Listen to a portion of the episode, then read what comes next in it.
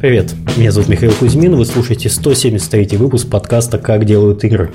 А на связи со мной, как всегда, переезжающий Сергей Галенкин. Всем привет. А, в этот раз у нас подкаст будет, как обычно, необычный.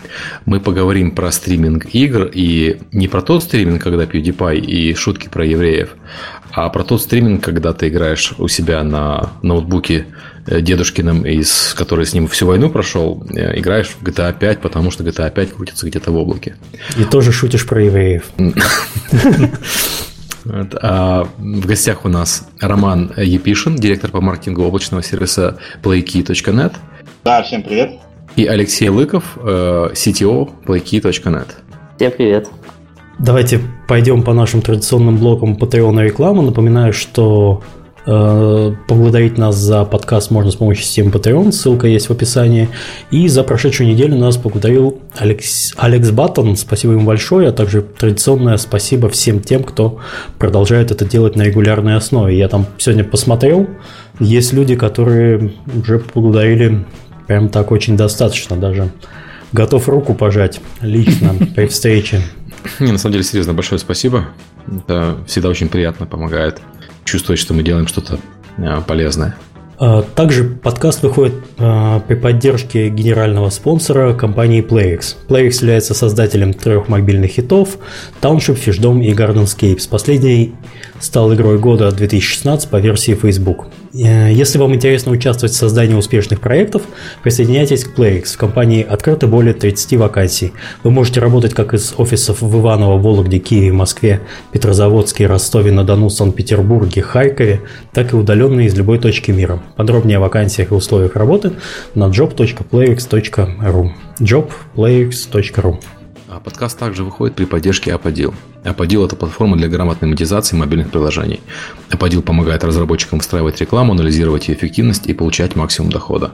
Через единый SDK Аподил дает доступ к более чем 35 рекламным сетям. Он автоматически подбирает самую выгодную для разработчика рекламу в режиме реального времени, чтобы вы могли полностью сосредоточиться на создании классных игр, а не на их монетизации.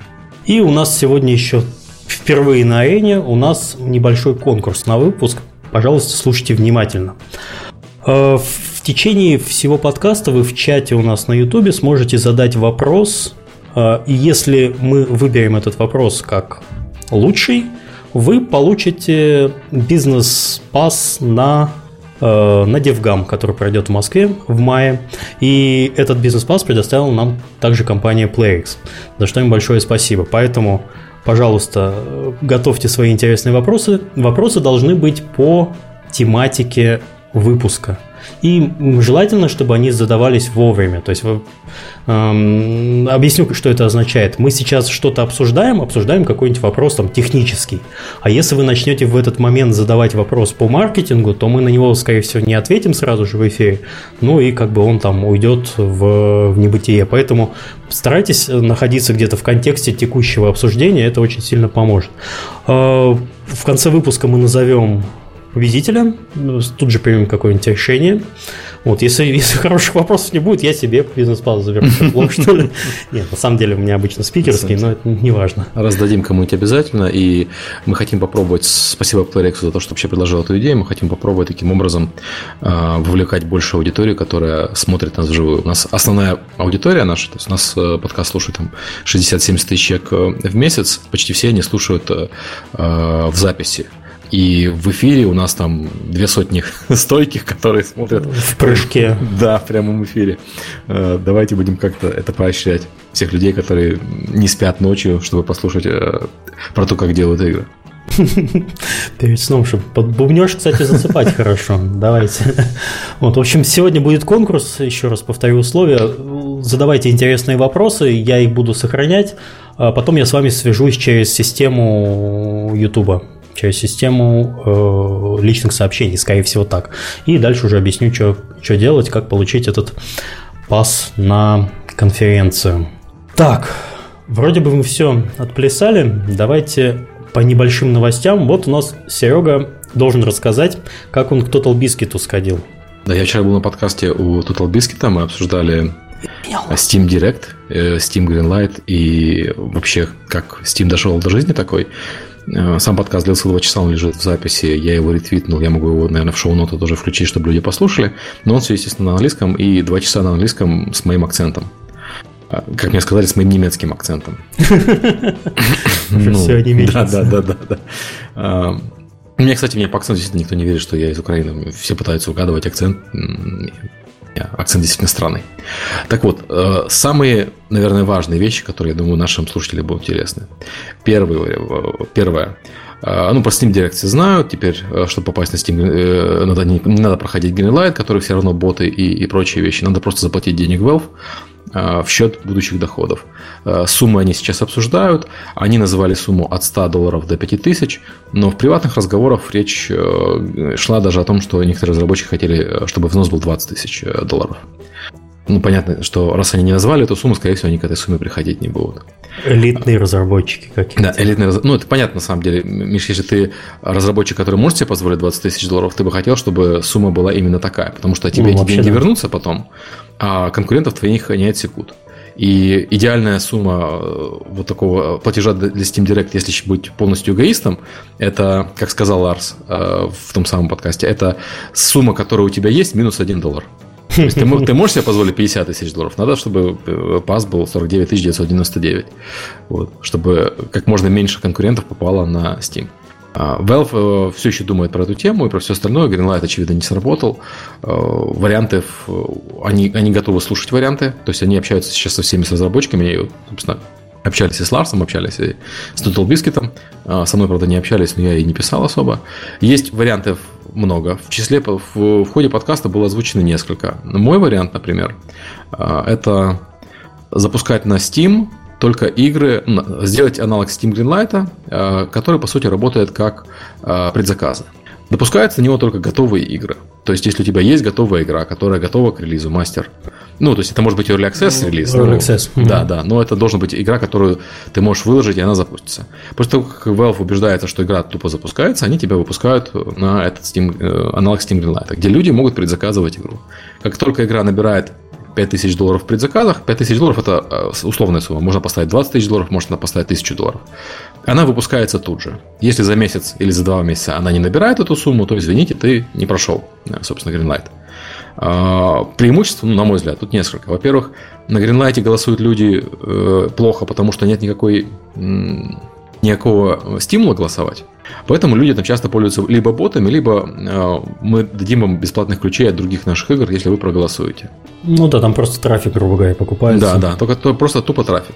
А в этом случае люди будут голосовать реально деньгами, потому что вот ты предзаказываешь игру, и есть хороший шанс, если кроме тебя еще другие люди предзакажут, что она через пару часов выйдет, ты в нее прямо сегодня уже поиграешь.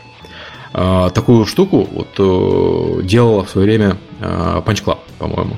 Да, они, они запускали на Твиче, и как только Twitch побеждал, проходил mm-hmm. Punch Club, они релизили ее на Steam. Да, да, да. То, так и было, да. да. Такой интерактив, он ну, позволяет такую концентрированную маркетинговую кампанию вокруг релиза сделать. Во-вторых, э, все вот эти ассет-флипы, Э, когда люди берут, компилят демку с э, Unity, называют ее как-нибудь красиво, выкладывают на Steam, они здесь не пройдут, потому что они все в основном стоят э, дешево, то есть 1 доллар, 3 доллара, и им будет сложно убедить людей на, на, на предзаказывать игру на там, 20 тысяч долларов. Ну, даже на 5 тысяч долларов нужно будет много mm-hmm. людей убедить.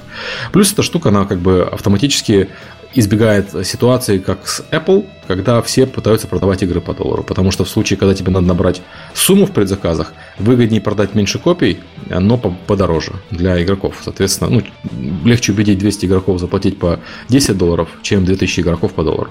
Mm, да. Вот, а, ну, а, опять-таки, если, если игра хорошая, если мы говорим про стимовскую аудиторию. А в общем, а, вообще позитивно индустрия оценивает это изменение или негативно? Steam Direct, э, да. понимаешь, это шило на мыло. То есть все, с кем я общался, э, есть только один позитивный вариант – в индустрии. Индустрия считает, что позитивный вариант будет, если они возьмут верхнюю планку, то есть в районе 5000 долларов. Тогда индустрия в целом считает, что, ну то есть много людей считает, не будем говорить индустрия в целом, много людей считает, что тогда э, Steam Direct будет лучше Steam Greenlight, потому что э, моя первая игра на Unity и астфлипы многие просто не пройдут этот барьер 5000 долларов. Угу. Но я приводил в пример э, страны третьего мира, вроде, в том числе стран там, типа России и Украины, где 5000 долларов – это очень много денег. И понятно, что сейчас ситуация в этих странах получше стала, и все улучшилось. Ну, я купил свою первую квартиру э, давным-давно э, в городе Луганске за 3000 долларов. Это дешевле, Класс. чем, собственно, этот Greenlight за 5000. И окей, в Украине купить квартиру за 3000 долларов и даже за 5000 долларов сейчас уже невозможно, разумеется. Угу. Но в каких-нибудь Филиппинах или Индонезии наверняка можно. И это означает, что мы просто отсекаем этих разработчиков по умолчанию.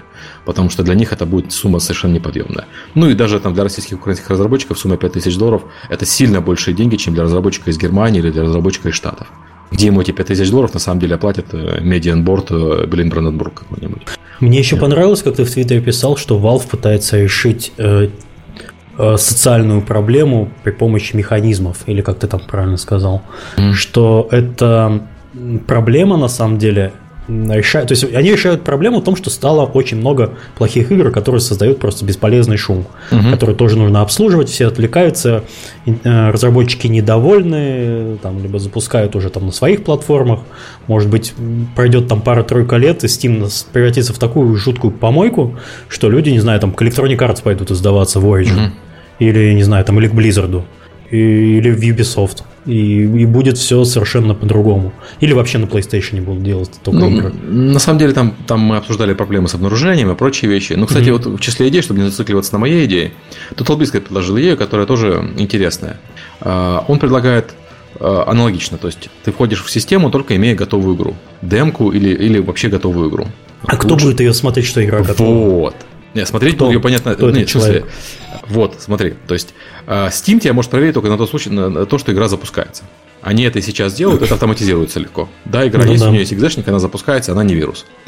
Э, после того, как игра выкладывается в э, аналоги Greenlight по версии Total Biscuit, случайные люди на стиме получают приглашение, знаешь, как вот тебя зовут быть присяжным. Э, в суде. Mm-hmm. Тебе приходит уведомление, вот ты должен быть присяжным на таком-то деле. Вот то же самое, тебе приходит уведомление, ну, только, естественно, законодательно ты можешь от него отказаться.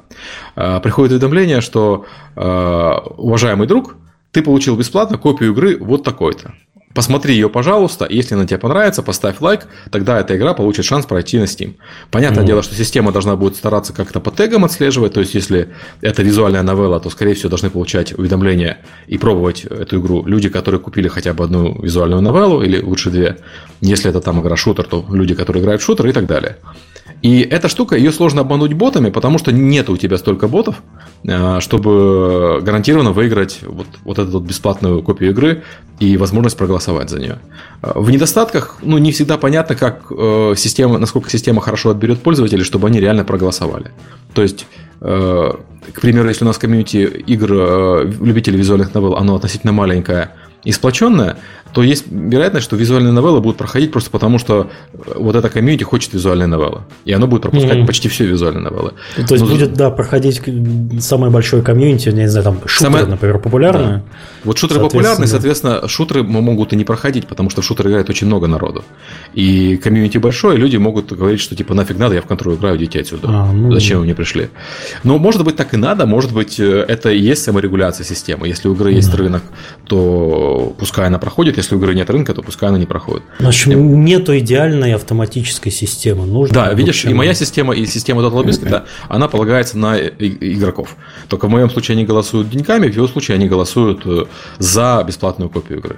Угу. Ну, в общем, а когда они собираются объявить о результате? А они все еще весной, собирают... по-моему. Весной они все еще... Да, сказали весной, но они все еще собирают фидбэк. А, это вообще модус операнди Valve. Они закидывают какую-то фигню и слушают. И такие, а что же там наша аудитория отреагирует? Что же они скажут? Вот тут Албискет приводил пример, он с ними общался по поводу системы курации. И Valve не понимает, что система курации не работает, потому что они сами никогда не пользовались. Они говорят, почему-то кураторы не, не пользуются нашей системой. Она не работает. Вы пробовали запускать? Нет, не пробовали. Вот. Ну так спросите кого-нибудь, вот типа Total Biscuit, кто является самым популярным куратором на Steam. Почему она не работает? Потому что она не, почему не пользуется? Потому что она не работает. Вот. Э, ну, собственно, они ее тоже вроде бы как, наверное, будут менять. Потому что угу. наконец-то спустя два года они узнали, что она не работает. Ну, слушай, а по первости там было очень прикольно. Люди подписывались на кураторов. Я сам на кого-то подписался, даже уже не помню. Но так, чтобы он, конечно, человек влиял на мой выбор. А, вот не знаю, вот Total Biscuit, то зачем ему кураторство на Steam, если у него есть собственная аудитория, которая за ним ходит на YouTube и на Twitch стримы? То есть э, тоже не совсем понятно. Не, ну он, смотри, я понимаю, что большинство кураторов, которые существуют на Steam, делают mm-hmm. курирование как просто дополнительный сервис для людей, которых э, фолловят на YouTube, на Твиче там, и так далее. Mm-hmm. То есть вот я считаю, я, я обозреватель игр. Ну, обозреватель это громко, YouTube персоналия. Мне нравятся определенные игры. Вот удобное место, ну, теоретически удобное место, где можно посмотреть, какие игры мне понравились, какие игры я рекомендую. Это вот список э, куратор рекомендует на Steam. Просто что он неудобный и плохо работает, но идея вот такая, что это как бы просто агрегированный список, mm-hmm. где ты можешь прямо нажать и сразу купить игру. Идея это на самом деле разумная. Ну окей. Ладно, попробуем как-нибудь послушать этот выпуск. Mm-hmm. Он примерно 2 часа. А, вот, надо, если хотите что-то более поподробнее, то обращайтесь уже туда. Мы, наверное, перейдем к нашей основной теме. Угу. Рома у нас был уже в подкасте, ему особо про себя рассказывать не надо. Ну, в двух словах. Напомни, кто ты и чем ты занимаешься в PlayKeep. Потому что прошлый подкаст у нас был про акции, и это немножко не было связано с твоей текущей, с текущим родом деятельности. Ну, да, в подкасте про акции я больше делился опытом, полученным в танках онлайн, в онлайн-игре непосредственно, а сейчас я отвечаю за маркетинг в PlayKey, и, соответственно, моя задача сделать так, чтобы о нашем замечательном сервисе, ну, который прям по-честному верим, положа руку на сердце, узнало как можно больше людей, и как можно больше людей смогли улучшить свою жизнь и получить доступ, наконец-то, к нормальным играм, несмотря на слабое железо прозвучало, понимаю, что как рекламный текст, но вот как так получилось, на самом деле, так и думаю. А, мы, мы ну, тут все маркетологи, мы понимаем отлично. А, ну окей, да, точно, среди своих. Ну, у нас на самом деле есть очень много вопросов с Сергеем, там, начиная со скептических, заканчивая вообще сумасшедшими. Мы к ним еще придем. И Алексей, представься, расскажи, чем ты занимаешься в компании и твой вообще индустриальный путь. Может, чем-то еще до этого занимался безобразным? Да, Алексей. Э, Алло, тебя не слышно? Алло. Скажи что-нибудь еще раз и попродолжительнее. Почему тебя совсем не слышно было? Сейчас слышно? Да, сейчас слышно. Алексей, технический Алексей, у нас снова да, здесь за всю ой, техническую. Нет, ой, все, все очень-очень плохо. Ты пропадаешь почему-то. Да, ты же с телефона, да? Давай уж так уж, раз мы это не выяснили до эфира, давай прямо сейчас. А, если я не ошибаюсь, в TeamSpeak можно переключить на кнопку а, не Voice Activation, там, скорее всего, уровень активации голоса стоит недостаточный. Переключи, пожалуйста, на кнопку, чтобы когда ты ее нажимаешь, говорить, там где-нибудь в опциях это дело безобразия есть. А пока там Алексей настраивается, я напомню, что у нас вот в эфир подтянулось примерно в два раза больше человек, которые не застали начало стрима эфира. А, напоминаю, что сегодня у нас проходит конкурс на лучший вопрос по теме подкаста. А, спонсор компании PlayX. А, она предоставила бизнес-пас на конференцию DevGam, которая пройдет в мае в Москве. 250 всякий... долларов, по-моему, стоит, да? Да, сейчас Early Bird э, Access стоит 200 долларов, дальше будет дороже. Так что, если вы живете в Москве или собираетесь поехать на конференцию в DevGam, но не хотите платить, э, точнее, хотите, может быть, сэкономить, потому что все равно та конференция полезная и интересная, за нее не жалко отдать там и 200 долларов, но если у вас есть интересные вопросы, задавайте, посмотрим, как это сработает. Если все пройдет удачно, мы будем продолжать подобные конкурсы. Как бы спонсоры на это дело есть, мы даже совсем не против. Алексей? Да, как меня слышно? Сейчас нормально. Ты на кнопку переключил? Кнопки это, чтобы меня слышно было, когда я нажимаю кнопку. Да, да. Алло? Да, вот сейчас переключил. А, ну окей. Хорошо, давай еще раз. Дубль номер да. два. Расскажи немножко про себя и как ты попал в эту безобразную индустрию тогда с самого начала математичес... мой путь математическая школа, мехмат, э, программист, э, дипломированный. Дальше я пошел работать по специальности, э, работал в банке, потом в одной э, айтишной компании, потом я пришел в команду в компанию Еназа и поработал там три года. Э, из Еназа появился проект PlayKey, да, которым которым являюсь сооснователем и теперь техническим директором. А ЕНА вот. зачем занималась? И как вы пришли к этому? ЕНА да, занималась и занимается продажей цифрового контента. Да, э, продает антивирусы, игры, в том числе, да, разный софт. Ну, там были несколько разных проектов, продажи видео, музыки, вот, но основные это игры и антивирусы. Вот, собственно, по продаже игр и ну, цифровая дистрибуция, которая существует, стала немножко падать, хотя, хотя не, не очень сильно, да, появились Steam, э, все крупные издатели стали создавать свои экосистемы, вот, и тогда мы решили э, пойти в сторону плейки. А, ну, то есть ты один из людей, которые стоят у истоков сервиса и принадлежит идея. Ну, да. Ну, собственно, мы, наверное, тогда плавно как раз перейдем к истории создания сервиса, чтобы понять, раз уж ты начал эту тему, что вот вы объединились. Э, а на кого смотрели? Я так понимаю, что в то время уже онлайф был готовый. Сколько лет назад это было? Или хотя бы да. про него все говорили? Где вы взяли идею? И почему ну, именно вот это? Да, и, и идея витала э, так, в головах и в интернетах. Да, был уже онлайф, он существовал тогда. Э, в то время э, компания Гайка еще такая существовала, о которой много говорили, и в итоге она продалась компании Sony за много миллионов долларов. Вот когда она продалась, мы решили, что нам нужно делать такой же проект в России. Вот. А, на самом вот деле... какие. Нет, на самом деле, вот по совокупности этих э, сказать, данных, да, у нас было там ключевые преимущества. Первое, мы работали с дистрибуцией э, контента э, игр, да, и у нас были контакты с правообладателями. И второе, это мы работали с операторами, нашими крупными операторами, там Ростелеком, Мертелеком э, и другими. Вот, и идея это была тогда, когда онлайн запустил свою приставку, а почему бы нам не сделать эти игры на приставках оператора. И вот мы на таком стыке знаний э, и, и опыта решили попробовать, почему бы нам не создать да, такой сервис. OnLive теперь вот. PlayStation uh, Now называется. Его купила Sony. Не, не, это Гайка. Это Гайка, это Гайка, извините. OnLive, OnLive все, вообще да? закрылся. OnLive все. OnLive все. Ну, смотрите, патенты, по-моему, тоже Sony принадлежат. Она mm-hmm. их выкупила, если я не ошибаюсь, онлайвовские. Алексей, да. у меня просьба к тебе э, большая. Э, когда ты не говоришь, отжимай кнопку, да? Что у тебя шум идет, э, микрофон начинает разгоняться. А, и, кстати, по поводу вот кросс-платформности и прочего, Гайкай сегодня буквально, Гайкай PlayStation Now сегодня буквально объявил о том, что они больше не поддерживают Mac и прочие странные устройства, а они работают теперь только на PlayStation и на Windows PC. Что на самом деле звучит не так страшно, но на самом деле большое изменение, потому что ранее предполагалось, что PlayStation Now будет работать на телевизорах Sony и Samsung. Да, это было очень важно, что тебе вообще достаточно будет иметь только телевизор в гостиной, в принципе, с, который тянет современные игры.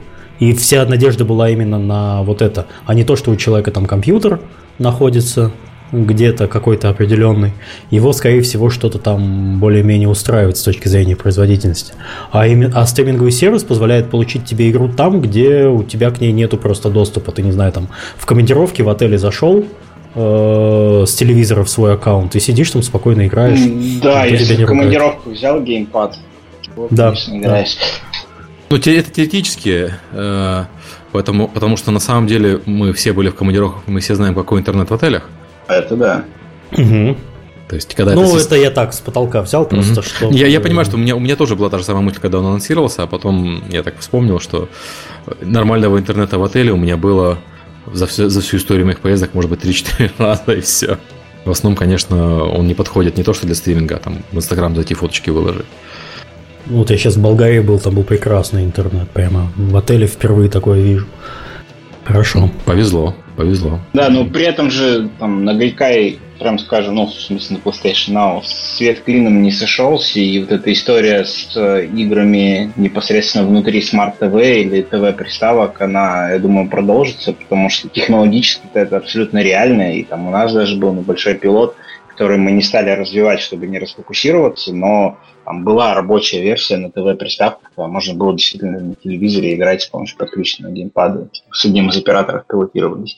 То есть технических барьеров здесь, в принципе, нет. Вопрос в рынке, и надо ли это пользователям. Вот мы для себя решили, что там, в нашей реализации на текущем этапе вроде как нет аудитории, которая бы реально это было нужно. А компьютерная версия казалось бы, да, находит отклик.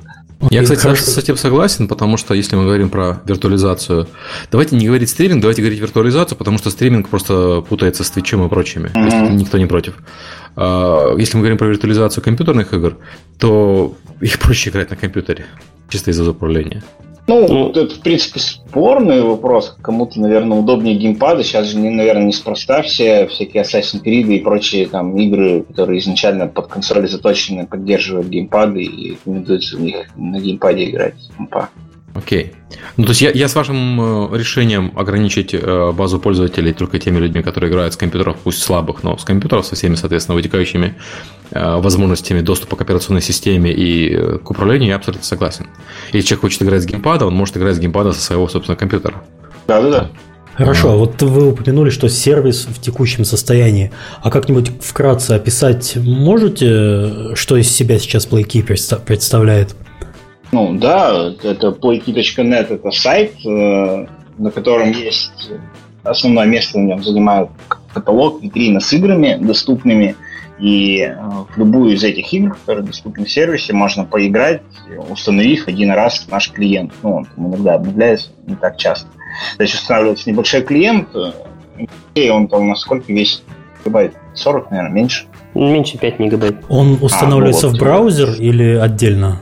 Нет, это standalone приложение. Standalone приложение, окей. А, вот. Но вот сейчас у нас сделано так, что управление все равно все через сайт осуществляется. То есть клиент встал, все, забыли про него, он стоит на компьютере где-то, есть пить не просит, а затем просто через сайт выбираешь игру, нажимаешь играть, клиент при этом запускается и начинается стримиться эта игра. У нас сейчас два каталога, как бы бэк-каталог так называемый, который доступен просто по подписке, там в основном далеко не самые новые игры туда входят. И основное... Мне это напомнило, извиняюсь, что перебиваю, мне это напомнило Battle Log, когда в Battlefield там 3-4 играешь, у тебя матчмейкинг происходит э, в браузере. Уже, кстати, больше, больше нет, кстати, уже. Да, сейчас вот уже больше нет, э, ну как, э, на консолях уже нет, и изначально этого не было, а через некоторое время, там, да, в весной они полностью запустят и на ПК, чтобы можно было там между играми переключаться. Но я, собственно, не про это, просто мне это напомнило, что вот э, ты можешь что-то основное делать в браузере, а игра там запускается отдельно через э, какой-то клиент встроенный. Хорошо, окей, понятно. Да, да, мы при этом ну, я, по крайней мере, на 100% еще не уверена, что такая схема является правильной и понятной, потому что от некоторых мы получали фидбэк, что вот я установил ваш клиент, жму на иконку, которую мы все-таки устанавливаем на рабочий стол, а у меня браузер почему-то открывается с вашим сайтом, и ничего не понятно, что делать. А, То есть человек, видимо, ожидает, что откроется там некий лаунчер, что ли, да, какая-то менюшка, как в обычной игре. Ну, пока в таком режиме работаем. Так вот, про каталоги рассказывал. Важная вещь, которую, наверное, подробнее а, остановлюсь и расскажу, как мы к этому пришли. Но смысл в том, что сейчас каталогов два игры, доступные по подписке, где не самые новые проекты, и игры, которые должны быть у пользователя. То есть он их может у нас прямо на сайте купить или купить напрямую в Steam. Главное, чтобы у него был цифровой ключ. Мы его попросим при запуске этой игры. Именно вот такая модель позволила нам искать новинки в сервис. Та самая актуальная, некоторые в день релиза, как с Resident Evil 7, например. Вот если вкратце так сервис. А технические сейчас. требования к интернету какие? А вот тут Алексей нам поможет. Интернет должен быть от 3 до 15 мегабит, в зависимости mm-hmm. от э, разрешения, в зависимости от изменения картинки. Ну, рекомендую 10 мегабит, чтобы было, чтобы комфортно было играть и видео было хорошее. Для Full HD уже до 15 мегабит. Ну, в принципе, сейчас э, никого не испугаешь такими скоростями, ну, по крайней мере, в крупных городах. Сейчас Ростелеком тот же самый очень сильно Э, проникновение интернета увеличивают, у нас там можно совершенно дикие скорости купить совершенно из-за копейки в Калининграде. Не знаю, как там других. Вот у вас, э, вот, чтобы проверить, вот у вас в Перми сколько интернет стоит обычный? Ну, минимальные требования. Я думаю, что минимальный тариф примерно 20 мегабит, рублей 400 угу. стоит. Рублей 400, вот, ну, да, соизмеримо, 100, да. 100 мегабит на интернет, рублей 700. 600-700. Окей, ну то есть как бы вы вписываетесь в эти в требования. Хорошо. Ну, для, Да, до крупных городов, конечно, я думаю, что уже у всех есть такой, такая скорость. Тут, тут важно отметить, чтобы еще и качество интернета было хорошее. Да, это там э, важный аспект, потому что интернет всякий бывает, да, бывает 3G, mm-hmm. бывает проводной интернет. Вот, если говорить про мобильный интернет, он, конечно, не такой качественный, в плане и задержки побольше, и сигнал хуже доходит, может теряться и находиться. Но хотя там в Москве, да, я играл с компьютера по 4G, да, по USB модему, вполне себе играбельно, хотя задержки чуть-чуть выше были. Окей. Хорошо, а я вот думаю, куда мы дальше сейчас беседу поведем, потому что мы немножко ушли в технические. Я думаю, может быть, мы продолжим по mm. техническим вопросам, как это все изнутри устроено, или хотим еще какой-то бэкграунд заложить? Я хотел бы сначала обсудить, как это выглядит для клиента. Там есть несколько вопросов уже в чате а. по этому вопросу. Mm-hmm. Например, люди спрашивают, то есть это виртуализация, это все круто, но что происходит, если у меня уже есть эти игры на Steam, я не хочу их заново покупать, я хочу просто играть в мои игры с помощью вашего сервиса, то есть платить вам подписку там или что вы хотите, но... Да, без проблем. Пожалуйста. Мы для того его и создавали. Если у вас эти игры есть, вас просто попросят ввести цифровой ключ, который у вас же в Steam где-то отображается, его там нужно просто скопировать, ставить. Отлично. И, и можно пользоваться бесплатно. Uh, нет. Нет, не, ну бесплатно, конечно, нет, да, а, Бесплатно, к сожалению, нет. Ну, понятно, у нас есть всякие промокоды, демо-периоды, акции, но в целом бизнес-модель такова, что а, мы взимаем абонентскую плату, ну, либо можно по часам покупать, там есть пакет на 5 часов игрового времени, например, и в рамках этого времени играть в те игры, которые у вас уже есть. А, подожди, чтобы я правильно понял. Вот у вас есть каталог, и если этой игры нету в каталоге, я могу ввести ее Steam ключ абсолютно любой игры. А, Она у вас в облаке поставится, и я буду иметь к ней доступ. Нет. Нет, об Нет. этом тут тоже могу там пояснить о наших э, планах. Э, в общем, сейчас э, сервис работает с теми играми, которые к нему подключены. То есть игра должна быть у нас в сервис заведена, интегрирована и так далее. Угу. А, мы, естественно, отслеживаем все новинки, все самое актуальное стараемся подключать, приоритеты там определяем, опрашивая пользователей. В общем, там в 80, наверное, процентах случаев у нас найдется то, что сейчас актуально, в тренде недавно вышло и так далее. Однако, да, есть не все, и того, чего у нас не подключено, запустить в сервисе не удастся при текущей модели. Mm-hmm. У нас есть э, задумка проверить а, альтернативную модель, когда мы просто предоставляем как бы виртуальный компьютер, на который пользователь может ставить э, что захочет. Эти игры, которые, которые у него есть, пожалуйста, без проблем. А, но тут возникает другой момент. Вот сейчас игры, которые мы подключили, они условно запускаются просто в два клика. То есть никаких настроек, там, скачивания, установки, ничего этого нет два клика выбрал игру, нажал играть, все, она у тебя запустилась, играешь. Если мы предоставляем виртуальный компьютер, то вот это преимущество простоты доступа, отсутствия возни с настройками, а, оно пропадает, потому что тогда пользователю нужно будет на тот виртуальный компьютер что-то установить, там, может быть, даже повозиться с настройками, если что-то где-то не пошло. А, ну, в общем, получается, как будто у него просто появляется мощный игровой компьютер виртуальный, но, но это просто компьютер со всеми вытекающими последствиями. Вот. Какая из моделей больше, больше приживется, пока открытый вопрос. А, ну то есть э, ключ, например, можно купить на каком-нибудь, ну, на Steam ключ подожди, а если, у меня, а если у меня есть уже игра на, на моем Steam, Steam аккаунте, я могу просто с него залогиниться в данный момент? Не в будущем, а сейчас? Если эта игра у нас подключена, то ага. да. То есть, ну, то есть не надо покупать заново, не надо ключ, да. У вас есть интеграция со Steam. Все правильно понятно. Или нет? Интеграция для пользователя имеется в виду, что человек где-нибудь у вас на сайте вводит свой Steam ID, все так или нет? А, не совсем. Он регистрируется у нас на сайте, ему аккаунт создается, а угу. запрашиваются данные его э, Steam уже непосредственно, когда стриминг начался. То есть перед тем, как запустить ту игру, которую он захочет запустить, угу. если игра стимовская, то его попросят там залогинься а, ну в свой Steam. Окей. Это уже как бы в стриминге в виртуальной среде происходит.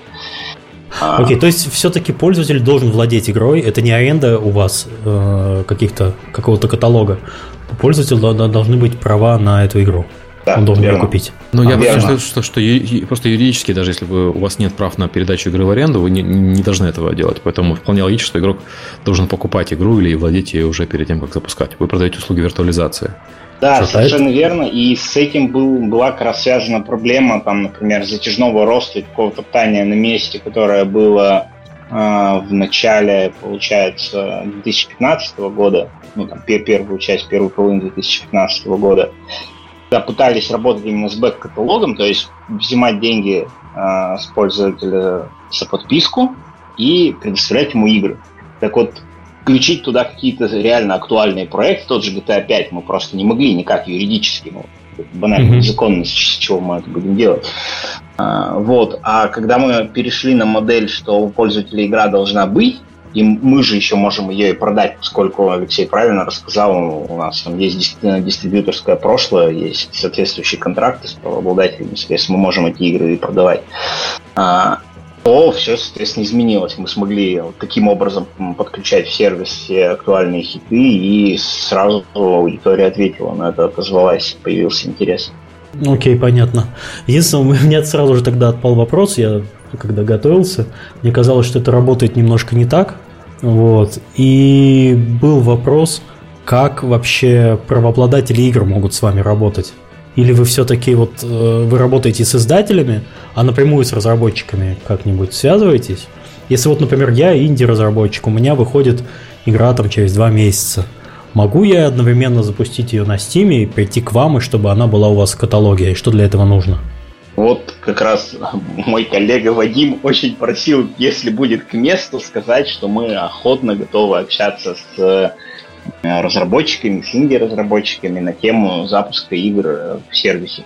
То есть, да, okay. да, мы можем напрямую работать с разработчиками. Единственное, что э, понятно, надо это будет приоритизировать. Ну, то есть, там лю- любую все подряд игры мы не готовы подключать, потому что это все равно требует наших ресурсов mm-hmm. на адаптацию там игры определенную.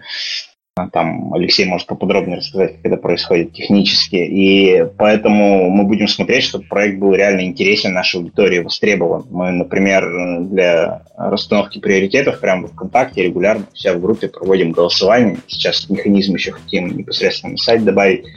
И ну, вот на основании этих предпочтений определяем, кого в первую очередь подключать. Угу. Окей, хорошо. Значит, можно писать Вадиму. А, да, можно даже и e-mail там привести, если надо в описании. Mm. Окей, хорошо. Да, это было бы, было бы полезно, я думаю. Там еще в чате постоянно про цены спрашивают. Это, вот у вас, кстати, странно. Ты не поймешь, какие цены, пока не зарегистрируешься. Это вот тоже вам так, не знаю, минус. Потому что по сайту без регистрации понять что-то вообще абсолютно сложно. Так, за 60 минут игры можно купить за 49 рублей, 300 э, минут можно за 149, э, на один месяц без лимита э, можно купить за 190 рублей, и один это месяц... Ночной. Это ночной. А, это, а, это ночной так. О, это вообще. Это напоминает мне старый добрый интернет, диалаб, где в ночной интернет был дешевле. Интересно, интересно. Ну, ты, ты смеешься, а электричество в Европе дешевле ночью. В ряде стран. Поэтому ну, надо было запускать. В нашем mm-hmm. случае это обусловлено нагрузкой на сервера. Ну, это понятно. Это ну, понятно. Да. Очевидно, да. Вы можете дешевле продавать, главное, чтобы продавать. Тоже понятно.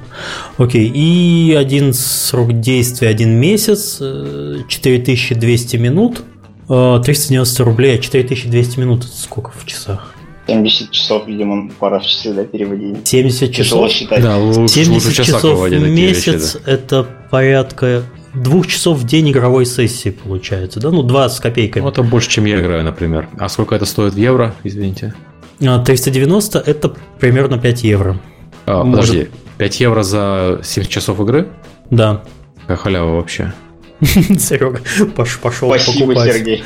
Не, ну это просто, я просто э, я смотрю на это с точки зрения типичного покупателя вашего сервиса, наверное, у которого нет денег на компьютер, и если посчитать, что 5 евро я даю в месяц за то, чтобы играть в совершенно нормальном режиме, ну, я играю меньше, на самом деле, чем 70 часов в месяц сейчас, то мой компьютер игровой не отобьется, наверное, никогда.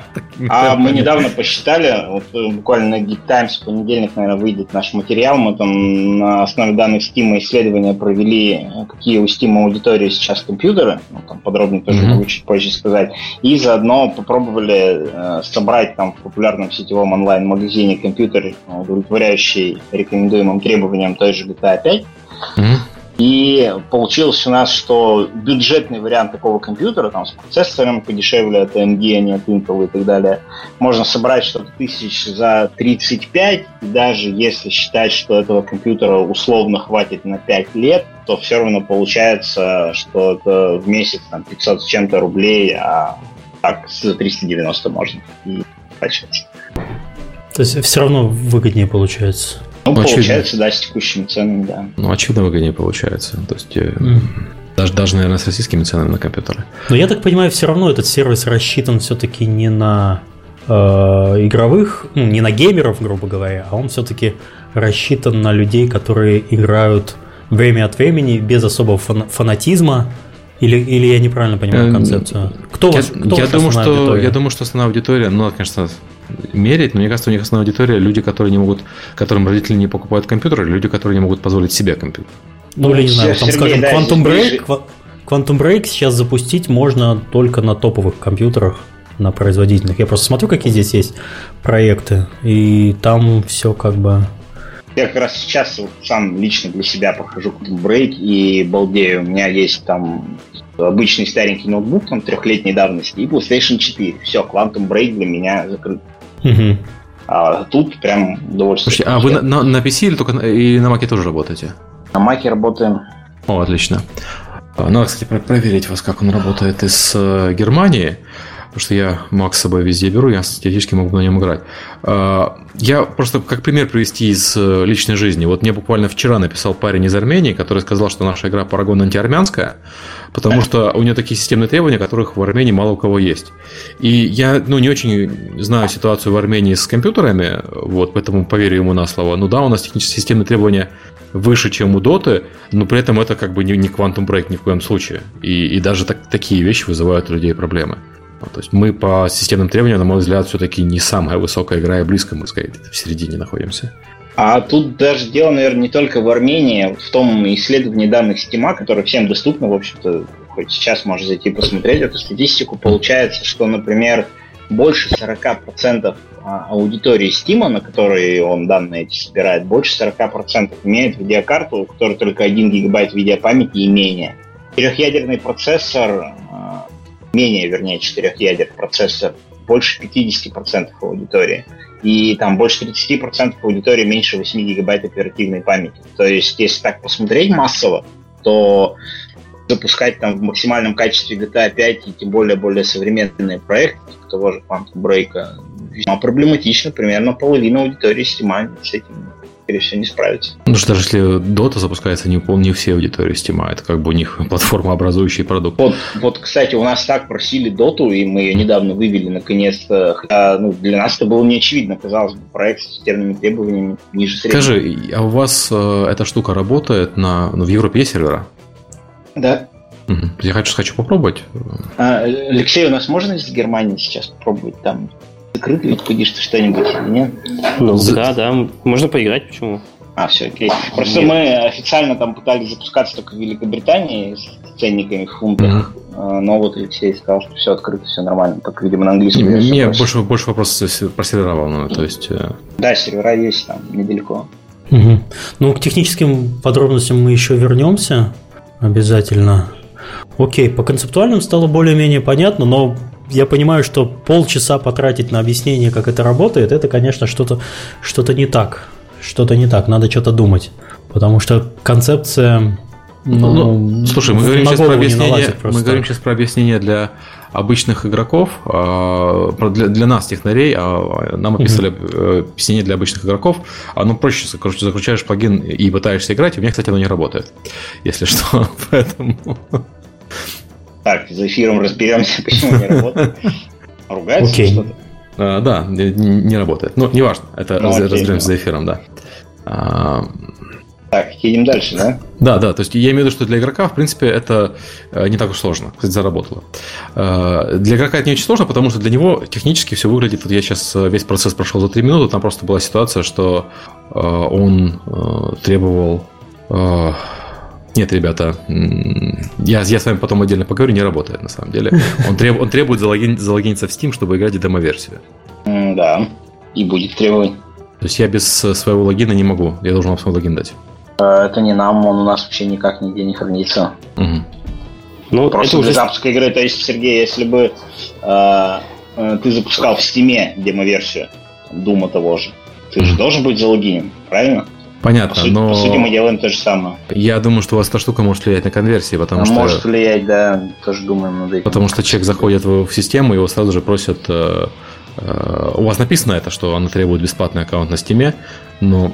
Э, она сразу же требует залогиниться с аккаунтом со Steam, и многие люди могут э, просто да, не есть, хотеть. Есть, есть такая проблема, и видим, даже в социальной группе периодически возникают у нас вопросы, мол, новичок какой-нибудь приходит и начинает писать в ВКонтакте, ребята, это аккаунты тырят, или правда? Да, да, да, да, вот э, да, абсолютно а, разумно. Ну, вот я, я так понял, Алексей, мы пока не знаем, как это сделать, чтобы не требовалось логиниться в Steam. Ну, это тут никак не сделать, потому что это сама игра требует авторизации Steam.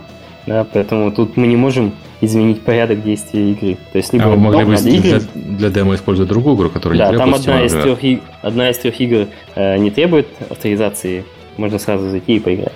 А вот, кстати, Сергей, да, а, мы действительно использовали до недавнего времени игры для демо, которые не требуют стима. А, к сожалению, это были проекты в духе Flatout 2, угу. и еще там что-то. Uh, у нас появилась гипотеза, что они не показывают крутость сервиса, потому что если запустить Flutout 2, который, в принципе, сейчас и так на чем угодно пойдет в современных компьютерах, uh, uh, запустить его в нашем сервисе, ну, он страшный по текущим меркам. Сама игра. И непонятно, она страшненькая из-за нас или, или из-за сервиса, mm-hmm. или, или из-за самой себя. В общем, мы когда попробовали сменить демо-игры, мы в метриках увидели положительный эффект. То есть мы когда актуальные игры сейчас поставили, там у нас сейчас Doom, Wrestling, mm-hmm. еще что-то. Вот. Э, мы когда актуальные игры поставили, увидели там больший всплеск демо-сессий, mm-hmm. больше конверсии в игрока, демо-версии и так далее. А, вот. На самом деле рецепт, я думаю, есть. И этот рецепт, наверное, станет возможным, когда мы чуть побольше станем. Рецепт заключается в том, чтобы издатель, правообладатель или разработчик напрямую предоставили нам некую версию, сделанную для нас, а, отвязанную от всяких стимов. То есть просто там демо-версия для нас, которая не требует логина в стиме. Наверное, это было бы решение. Ну, кстати, вот я залогинился со своим аккаунтом, так что если вы украли мой аккаунт, будет неприятно. Но игра не запускается, потому что у меня Doom уже есть. Я подозреваю. При этом сообщение об ошибке никакого не выдается, потому что э, я не знаю, почему это ваша система. Это, кстати, к вам вопрос. Почему она не выдала ни одного сообщения? Разгромил в пух и прах. Ну, я к чему? Я, то есть, мы сейчас обсудили о том, что какая-то система удобная для пользователя, я решил попробовать. Действительно, у вас первая часть на входе замечательная, то есть э, клиент скачивается, устанавливается быстро, а потом при нажатии кнопки «Запустить игру» выходит окно без информации, какой бы то ни было, и э, я, собственно, играть не могу, на самом деле. Э, ну, я полазил по сайту и нашел место, где я смог запуститься и поиграть, но но ты а, проявил упорство, я понял. Да, я проявил другой упорство. Другой пользователь уже бы ушел, все, услышали. Э, да, и э, даже с этим упорством я поиграть не смог, потому что оказалось, что демо-версия Дума у меня есть. Ну, для Дума у меня есть, поэтому демо-версия мне недоступна. А других вариантов демо-версии у вас на сайте, ну, для меня, по крайней мере, нету. Вот. Серега, а, полный сборник законов Мерфи. Если ну, слушай, это... может пойти не так, оно идет не так. Э, мы, мы, мы смеемся и так далее, но э, вот в том же Парагоне я отловил огромное количество ошибок, я отлавливаю регулярно до сих пор, просто э, из-за того, что я раз э, в месяц, я просто сношу игру на компьютере, регистрирую новый аккаунт, устанавливаю заново. И сколько ошибок находится, ты не поверишь. Э, при том, что как бы, ну, сервис уже вылизанный, существует давно, и там 10 миллионов как бы аккаунтов. Но все равно. То есть 10 миллионов аккаунтов, а сколько из них отвалилось, потому что не смогли разобраться в интерфейсе. Самый простой Серега лучший вариант. тестировщик прямо от бога. А, а, нет, нетбук а, это, это самый лучший способ тестировать. Такой. Да, на, на чистую машину еще желательно. Да, да, на чистую машину тоже хорошо. А, ну, то есть мы обсудили про зачем она нужна а, кому оно нужно, э, что оно, ну, вот, судя по моему experience у, оно все еще не готово для прайм-тайма, но э, уже лучше, чем многие другие. То есть, как бы я, я жалуюсь, да, но я в свое время пользовался OnLive ом. Онлайв был гораздо сложнее. У онлайва там было необходимо установить кучу всего и продираться через это, и у них был еще интерфейс свой, за который они, видимо, денег заплатили очень много, уродливый. Э, вот, то есть это все-таки лучше. Ну, у них было, правда, одно преимущество, оно работало. Да, в итоге, да. Мощное преимущество. Но, но да, там был, там был всякий мусор, то есть э, покупать ее смысла не было. Здесь хотя бы нормальные мои игры. Ну, Хорошо. да, кстати, одна из причин, которые там аналитики британские э, называют э, в качестве причин провала OnLive, что неактуальные были проекты. Слушай, а вы можете сделать прямо сейчас, зачислить, зачислить просто на аккаунт что-нибудь, чтобы я смог запустить любую, любую другую игру? А, да, я думаю, Алексей, можем, там может техподдержку попросить в чатике, чтобы промокод какой-нибудь дали. Ну, а Ведьмака нет желания поиграть? А, э, демо-игры доступны без а, авторизации. У меня демо-игра доступна только одна, это Doom. Так, я не против. Ну, я, я же из Европы. А, Там английская версия, да, поэтому... Сейчас придумаем с промокодом. А вообще, Серега, как бы ты кейс неправильно, неправильно устраиваешь, потому что мы официально в Германии не закались пока. Вот. Оно вообще чудом работает. Не работает все, окей. А, ладно, не буду дальше издеваться, извините. Давайте э, пойдем дальше по плану. Раз уж мы начали техническую сторону разбирать, может быть, расскажем, как это все работает со стороны серверов, как это все устроено. Давайте к этой теме перейдем. Давайте. Давайте. С чего начнем? На чем это все, на, на каких картофельных ПК все это работает? Как это, и как это устроено, как виртуализация работает? Можно технические подробности, нас слушают, в принципе, специалисты. Можете прямо правду матку. Если, конечно, это не нарушает ваши НДА. Ну, что не нарушает, то расскажу. Ну, серверомощные э, процессоры Xeon, серверные, это серверная, конечно, платформа, обычные системные блоки мы в дата-центр не поставим, они не так энергоэффективны. Mm-hmm. Вот, собственно, есть специальные сервера, которые поддерживают GPU. Э, GPU тоже серверные. Э, это NVIDIA, э, несколько там есть карт, NVIDIA Grid M40, M60, Tesla M60, Tesla M10. Вот такие карты используем. NVIDIA Grid, это, это серверное какое-то решение, для чего оно обычно используется? Просто обычно люди же с обычными GeForce сталкиваются, которые они себе покупают, вставляют в компьютер. А я вот про этот NVIDIA говорит ничего не знаю. Может поподробнее?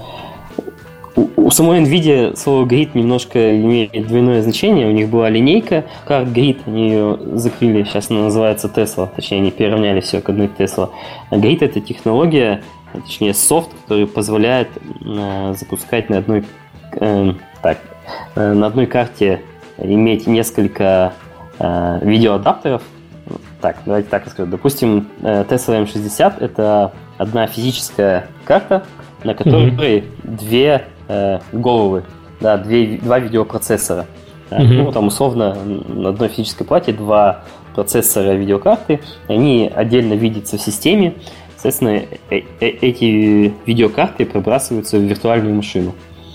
Вот, и видится как отдельная видеокарта. Соответственно, на одной физической карте это две, две видеокарты.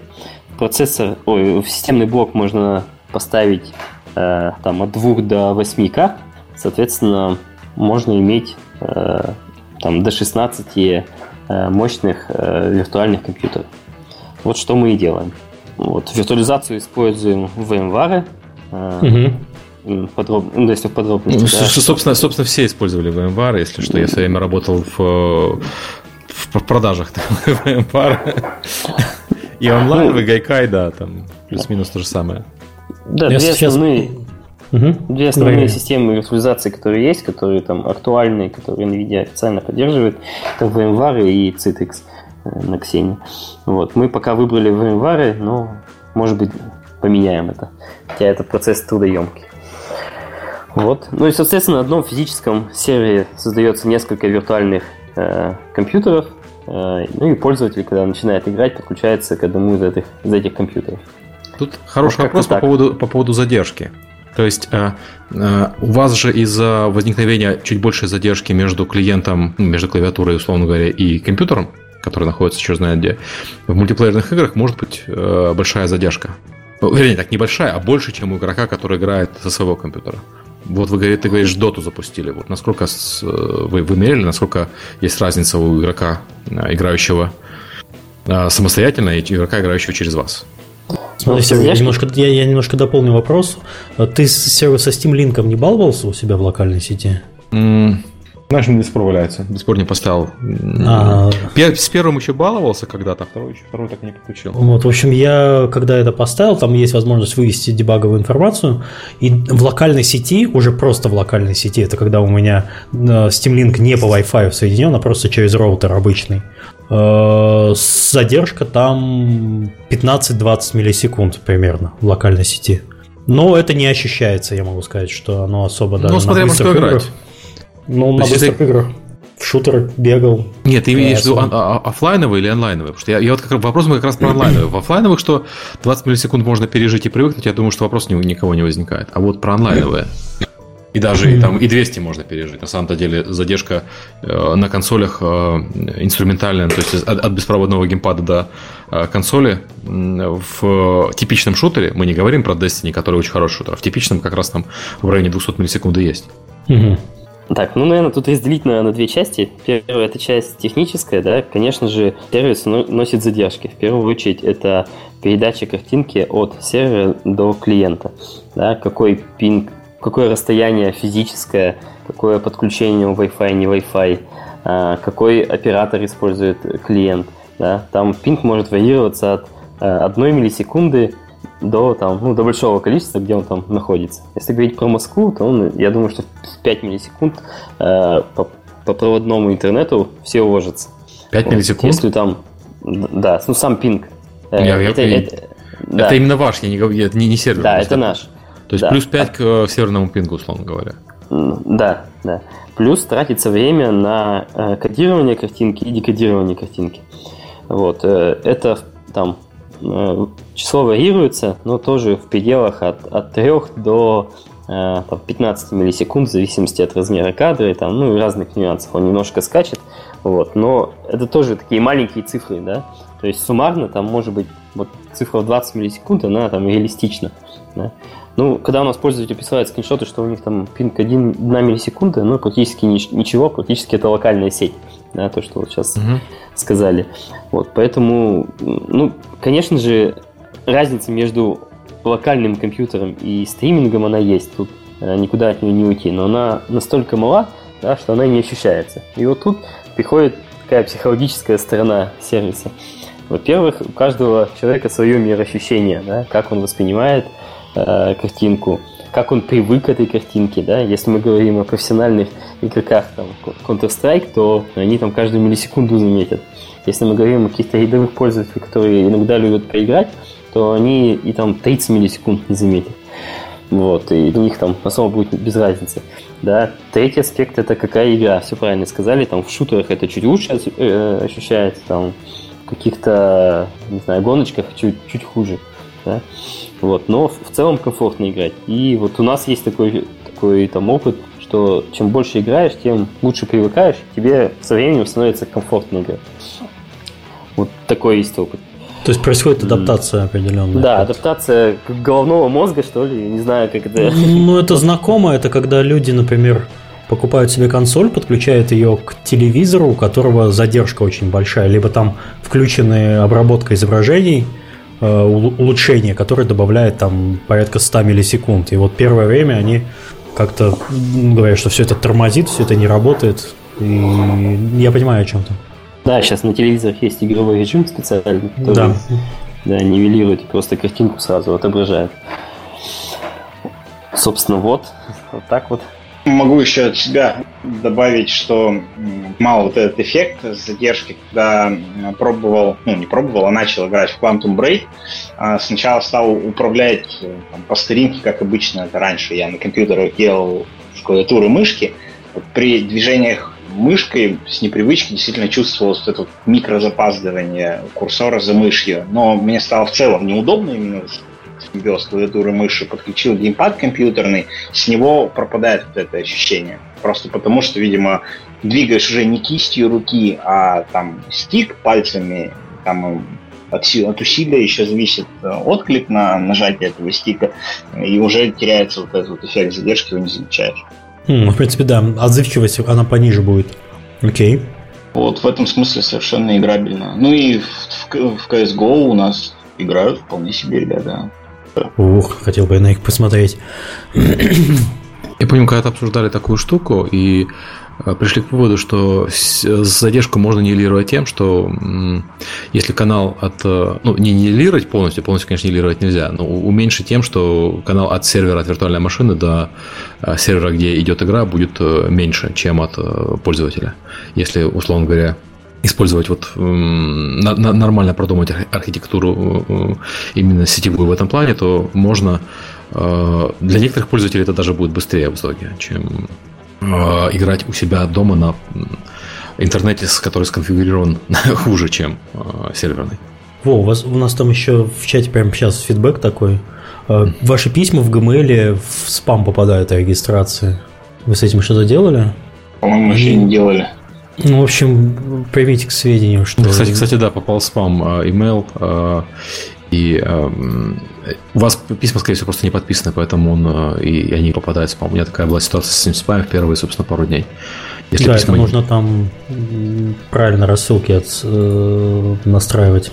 Ну, это просто нужно в заголовках ставить э, письмо, э, ставить цифровую подпись. Это на самом деле несложно совершенно. Это примитивная штука, но без нее э, Google и большинство почтовых сервисов отправляют спам. Мы вам сейчас сервис лучше сделаем за подкаст. Смотрите, смотрите, так, сколько сейчас Я записываю соберут. прямо на ходу. Еще промик Сергею почтой выслал, потому что не могу в чатик писать. Класс. Вот мы там немножко еще... Так, архитектура, архитектура. Как э, вопрос еще, как выбираются игры для подключения к сервису и как вы вообще с правообладателями работаете? Да, Какие ну, тонкости? Скользь уже затрагивали. Да. Мы в первую Что очередь есть? смотрим... Вадим или Василий? А, Вадим, да. Вадим, а, Вадим этим рулит процессом, постоянно у нас в разъездах по правообладателям, лично со всеми знакомится и помогает.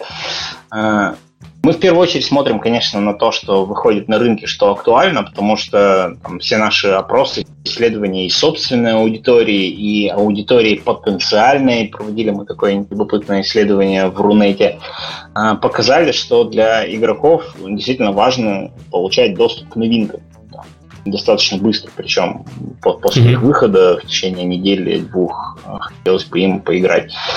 Соответственно, первую очередь берем новинки. Если в какой-то месяц новинок выходит столько, что мы прям не успеваем их все подключить, то для определения приоритетов проводим опросы среди пользователей. Ну и ориентируемся еще, конечно, на топы Steam, какие-то рейтинги продаж общепризнанные. Смотрим, что в первую очередь пользуются спросом, то есть стараемся подключать. Иными словами, новинки, плюс рейтинги, плюс опросы собственной аудитории. Три, три таких инструмента. Вы меня, наверное, сейчас будете ненавидеть, но промокод не работает. А, возможно, дело, дело в тебе, Сергей. Нет, это, это не я. У меня есть знакомый, у которого ломаются все игры. Если хотите, могу продавать за большие деньги. Ясно. Ну, Сергей ладно, избран. У меня в целом, да, да, обычно, обычно лучше. Слушай, вот ты упомянул по поводу э, опросов и прочих вещей и работа с правообладателями. Правильно ли я понимаю, что поскольку ваш сервис предоставляет виртуализацию, юридически вы не обязаны получать разрешение правообладателя, потому что вы предоставляете виртуализацию? То есть единственное, за что вас могут взять за жабры, это за логотипы игр на главной странице без разрешения правообладателя. Ну, вот смотри, формально, теоретически, вроде как да но лучше так не делать. Ну, это понятно, что лучше договориться, чем... Потому что отношения лучше не портить, и мы э, в первую очередь договариваемся, причем э, договариваться нам стало значительно легче, когда вот мы ввели эту бизнес-модель, что нужно, чтобы у пользователя игра была купленная, потому что правообладатели перестали переживать, э, что наш сервис каким-либо образом негативно скажется на продаже. Потому что когда мы приходили с идеей, давайте включим этот сервис Подписку? Вернее, вернее, как эти ваши игры включены в подписку, да. А, к нам либо просто отказывали, либо предлагали выплатить минимальные гарантии в суммах там в сотни тысяч долларов просто неподъемных для нас на тот момент. А, поэтому сейчас стало значительно проще. Мы приходим, говорим о правах на модель Digital Download. Мы являемся нормальным с контрактным дистрибьютором. Эту игру можно у нас приобрести, и в нее же можно у нас поиграть. И это всех устраивает. Ну, большинство правообладателей. То есть, на самом деле, у вас схема даже не корейского кафе, потому что в корейском есть вариант, когда человек приходит играть в свою игру у корейцев, но в целом у них отдельный договор на каждый PC Bank должен быть у каждой игры. Если игра PC Bang не поддерживает, то обычно корейские владельцы PC Bang стараются такими играми дело не иметь, чтобы опять-таки не взяли за жабры. Здесь, Серега, PC Bank это что? Это интернет-кафе в Корее называется PC Bank. Это вот а, место, окей. где много компьютеров и, и еще лапшу продают. Класс. Да, Идеальное место. мечта, да, Мивина и Дошик и, и, да, да, доширак и игруш. Доширак и дотан, да. Все как в молодости. Я ж тоже с таких клубов начинал. Хорошо. Ну, я по, про договоренность с обладателями я понял. Вопрос технический. То есть, э, по сути, вы э, каким-то образом перехватываете же, ну, перехватываете управление игрой, притворяетесь, что удаленный компьютер это на самом деле клавиатура с мышкой. Насколько это сложно и насколько это надо под каждую игру подстраивать? То есть, вообще VMware, по идее, должен работать на всем. Ну, VMware это только виртуализация угу. э, операционной системы. А у нас э, система устроена так, что мы находимся между игрой и, операционной системой. Вот, соответственно, мы перехватываем нажатие клавиатуры мышки э, и посылаем ее в игру, и с игры забираем видео и звук и транслируем ее пользователю. Вот наша прослойка между операционной системой и игрой, вот то, что мы разработали. Э, соответственно, вот, вот так и мы и работаем. А, вопрос, кстати, из, из чата пошли хорошие вопросы. Угу. А, вот э, по поводу дополнительных возможностей для а, разработчиков. Поскольку ваш сервис э, по сути, отслеживает, передает картинку, отслеживает движение мышки по экрану и все прочее, вы, в принципе, могли бы там выводить heatmap ы и, и прочие вещи. Спрашивает, я так понимаю, что Коста Кей. Сразу playtest ы продавать. Еще ну, по сути, да, только на настоящих людях. А еще и доступ к вебке их получить. Без их ведома. Алексей, ты можешь что-то сказать про перехват вот чего-то там? Ну, мы, конечно, ничего этого не делаем. То есть у нас все сообщения между клиентом и сервером шифруются. То есть, ну, это надо взламывать. Э, там, мы нормальные алгоритмы используем, которые будут тяжело взломать, да, за время, пока пользователь играет. Ну, в текущий нет, момент, нет, нет, это не с точки, точки зрения, что кто-то поломает вашу систему. А с точки зрения, что да. Без дополнительной монетизации бизнеса, что вы вот, например, запускаете игру у себя на сервисе. Кстати, это неплохая штука для разработчиков. Вы деньги будете получать с разработчиков, которые к вам заливают бета, бета-версию, а люди из каталога ее выбирают спокойно и, ну, и с их разрешения э, вы передаете данные про э, такие, как пользователи вообще играют. Там движение мышки, э, не знаю, клики и нажатие на клавиши. Вот, собственно, вот, собственно, такая штука. Вы же понимаете, вы пришли в, в подкаст, э, который занимается в основном разработкой игр, поэтому у нас большинство вопросов э, со стороны разработчиков. Угу. Ну и это прекрасно. Вот. И что можно сказать по этому поводу? На текущий момент подключение игры у нас там занимает несколько ну, некоторое время, да, это может uh-huh. быть там час-два, может быть несколько дней. Поэтому, когда у нас, э, хоть и там Вадим ждет э, э, разработчиков игр, пока этот процесс трудоемкий. Вот. И, собственно, именно поэтому у нас там приоритеты игр выбираются, выбираются пока топовые, где больше играют, которые больше пользователей хотят. Потому что для нас это процесс пока трудоемкий, хоть он со временем уменьшается, потому что мы там технологии разрабатываем, совершенствуем, но еще они там несовершенны. А, вот, да, перехват, там, карту кликов, это, в принципе, это, да, можно все сделать, но мы пока не делаем, Ну, это мы вам даем бесплатную бизнес-идею, потому ну, что на самом деле, на самом деле... Все, все хранить надо еще где-то и так далее. Я понимаю, почему это не делается, но действительно для... Плейтесты, они дорогие очень, просто мы хотим на всякий случай сказать, чтобы купить там, скажем, исследование там 20 человек, это довольно вменяемые деньги. А если вы будете предлагать... Нормальный плейтест 25-30 тысяч долларов будет стоить, поэтому да. Да, то есть там вполне себе цены хорошие. Если вы э, выйдете на этот конкурентный рынок, ну, это и нормальный же плейтест. То за вами, конечно, приедут сразу. Э, Сергей, я вклинюсь тут внутренне содрогаясь, все-таки сообщи тебе, что, кажись, как промокод починили, мне только что техподдержка сообщила.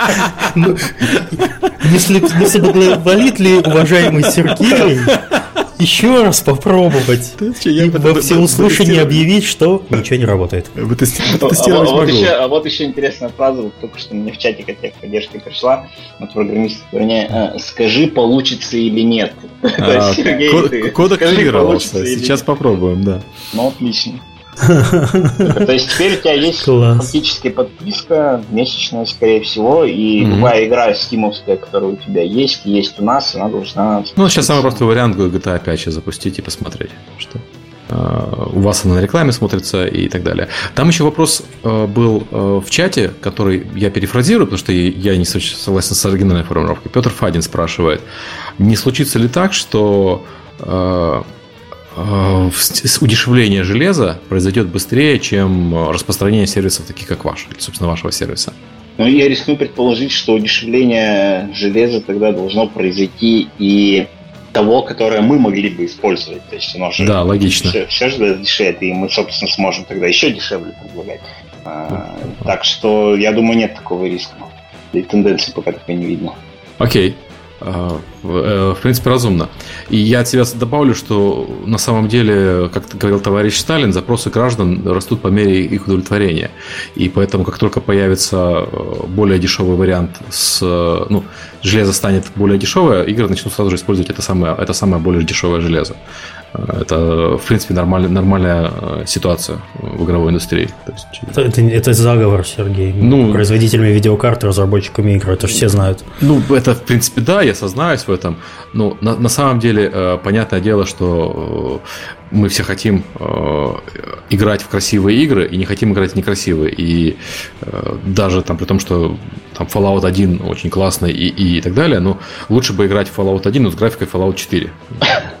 Ну да. Так, что у нас там дальше?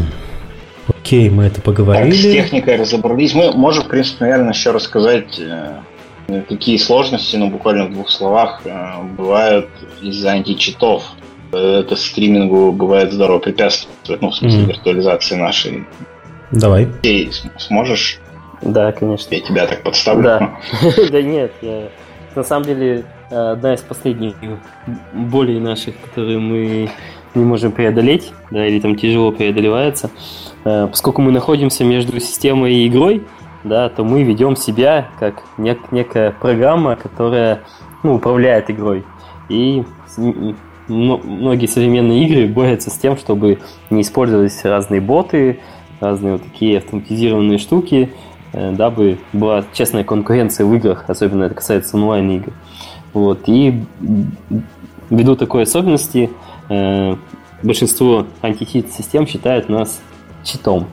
Вот, мы сейчас там, работаем с, с разработчиками этих античит-систем, чтобы они нас вносили в белый список, но процесс не такой быстрый, как казалось. Вот эти контакты, плюс этих античит-систем большое множество, но мы идем в эту сторону. Э, надеюсь, там преодолеем один большой Easy античит, вот, и игры с ним у нас появятся в каталоге и будут полноценно работать. Игры с щитами. Хорошо. Так, а, вот у нас тут еще есть большой блок по... Продолжать, если по техническим. Мы там, по-моему, наполовину вопросов еще не ответили. Да, я предлагаю продолжить по техническим части, потому что да. я думаю, что а, ну, мне, например, очень интересно, как разработчики могли бы сделать э, свою игру более совместимый с вашим сервисом. То есть, э, Чего ничего уже... не стоит делать. Ну, типа того. В очередь, не, не использовать античит, какую-то систему, да. А все остальное в целом э, будет работать. Может быть, какие-то движки стандартные использовать, так нам будет проще э, их подключить. Вот.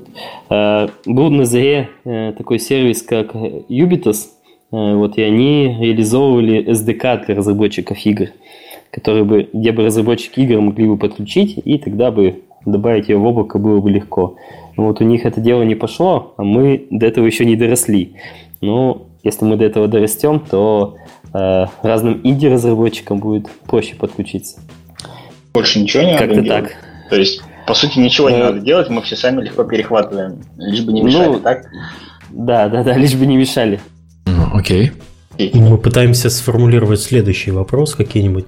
Вот, ребят, посмотрите вот там по списку у нас какие есть. Там перехват потоков игрой и ОС, можно вот это обсудить. Технические, различия, техни, различия технических моделей и так далее. Про что было сейчас конкретно комфортно ну, рассказать? Если вы просто вы это написали, а надо да, про да, это да. поговорить, а мне вас пинать не хочется. А, Леш, давай -то прям по, по этому ну, пройдемся, да, если да, да, да. даже не страшно. Да, не знаю, насколько подробно сказать, и насколько я тут уже могу глубоко ответить на эти вопросы. Ну, э, значит, как я сказал, наша система находится между игрой и операционной системой. Соответственно, очень большое количество потоков игра создает. Это в том числе э, начисление файлов, в различных вариантах чтения текстур, запись этих файлов, чтение реестра. И э, каждый под такой поток, да, мы его перехватываем и обрабатываем.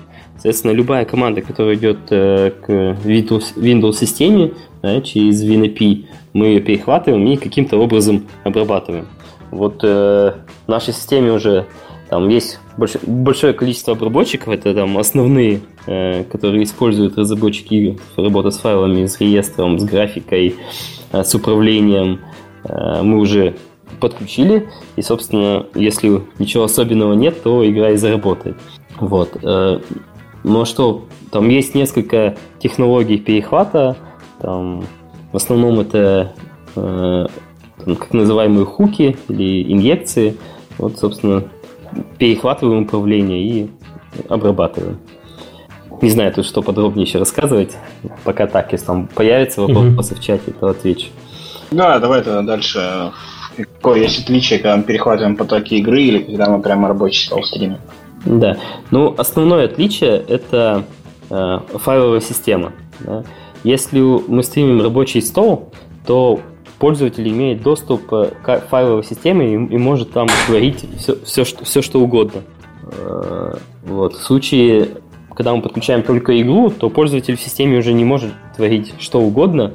Э, к файловой системе он доступа не имеет, и, собственно, мы перехватываем эти вызовы к файловой системе и э, все сейвы сохраняем, куда нам надо.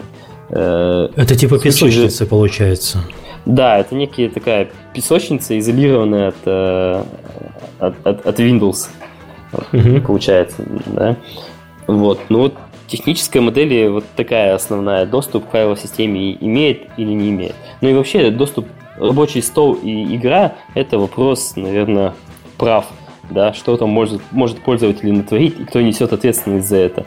Да? Я бы такой когда меня спрашивают, что лучше, что хуже, я привожу в пример э, iOS и Android, где в Android можно залезть в кишки, все поковырять, все сломать, или переделать, или перепошить, как угодно. А, это я называю удаленным рабочим столом, где у тебя свобода действий, ты можешь делать все, что угодно, э, там, все, все под твоей ответственностью. Соответственно, у нас модель, назовем ее iOS, да, где у тебя есть только приложение и, и игры, и ты не заботишься о том, а, как там у тебя файловая система устроена, где, у где она у тебя что хранит. Ты просто заходишь и используешь приложение. Вот. Э, какой сервис удобнее? Э, вопрос открытый. Да, как мы сказали, вот мы, Рома говорил, что мы собираемся это протестировать и посмотреть, а что же на самом деле лучше или хуже, а что пользователю удобнее, нажать одну кнопочку, либо настраивать под себя какие-то вещи, там, мучиться с разрешением, с драйверами, обновлять игры самому, обновлять там драйвера. Но зато любые игры. Но зато лю- любые игры, как бы свобода действий, да. Ну, кстати, возможно, что вам нужно предлагать просто э, опции, пусть человек выбирает. Э, то есть я бы лично выбрал возможность э, устанавливать все само самому э, на машине. Ну, тогда получается, что ты фактически машину арендуешь. Ну да, да, но э, окей, окей, это конкретно мне это не, не, не впервые, да, потому что я, я такими штуками э, пользовался, ну, как бы там серверы и прочие вещи, это же тоже, по сути, аренда машины, правильно? Ну, слушай, да, сервер, для этого не нужен сервис типа PlayKey, ну, можно просто в Амазоне себе Windows машинку Э, арендовать и спокойно там так играть. она разве потянет игры? И разве это же на нее VMware ставить надо все остальное? Не, зачем, зачем VMware? Просто ну, а как, как, как я смогу через RDP, через да. RDP соединяешься и привет. А, он потянет RDP, извините? Ну, я надеюсь. Вот а у нас специалист вот, есть. Вот у нас есть специалисты да, как раз да, в подкасте. Расскажите, да. сработает такая схема или нет? Ну, по RDP не сработает, потому что картинка будет дергаться, и кадров будет не очень много, угу. 3-5 кадров в секунду, потому что графические данные именно RDP протокол передает плохо. Но okay. есть там другие протоколы, которые лучше передают. Буквально нет, давайте начну с того, что на Амазоне можно, да, виртуальную машину GPU арендовать, э, поставить туда, например, Steam, там, э, и, и стримить к себе на локальный компьютер. Буквально вот сегодня я вечером нашел статью, Microsoft, мне коллеги из Microsoft скинули. Они в декабре запустили э, инстансы с GPU.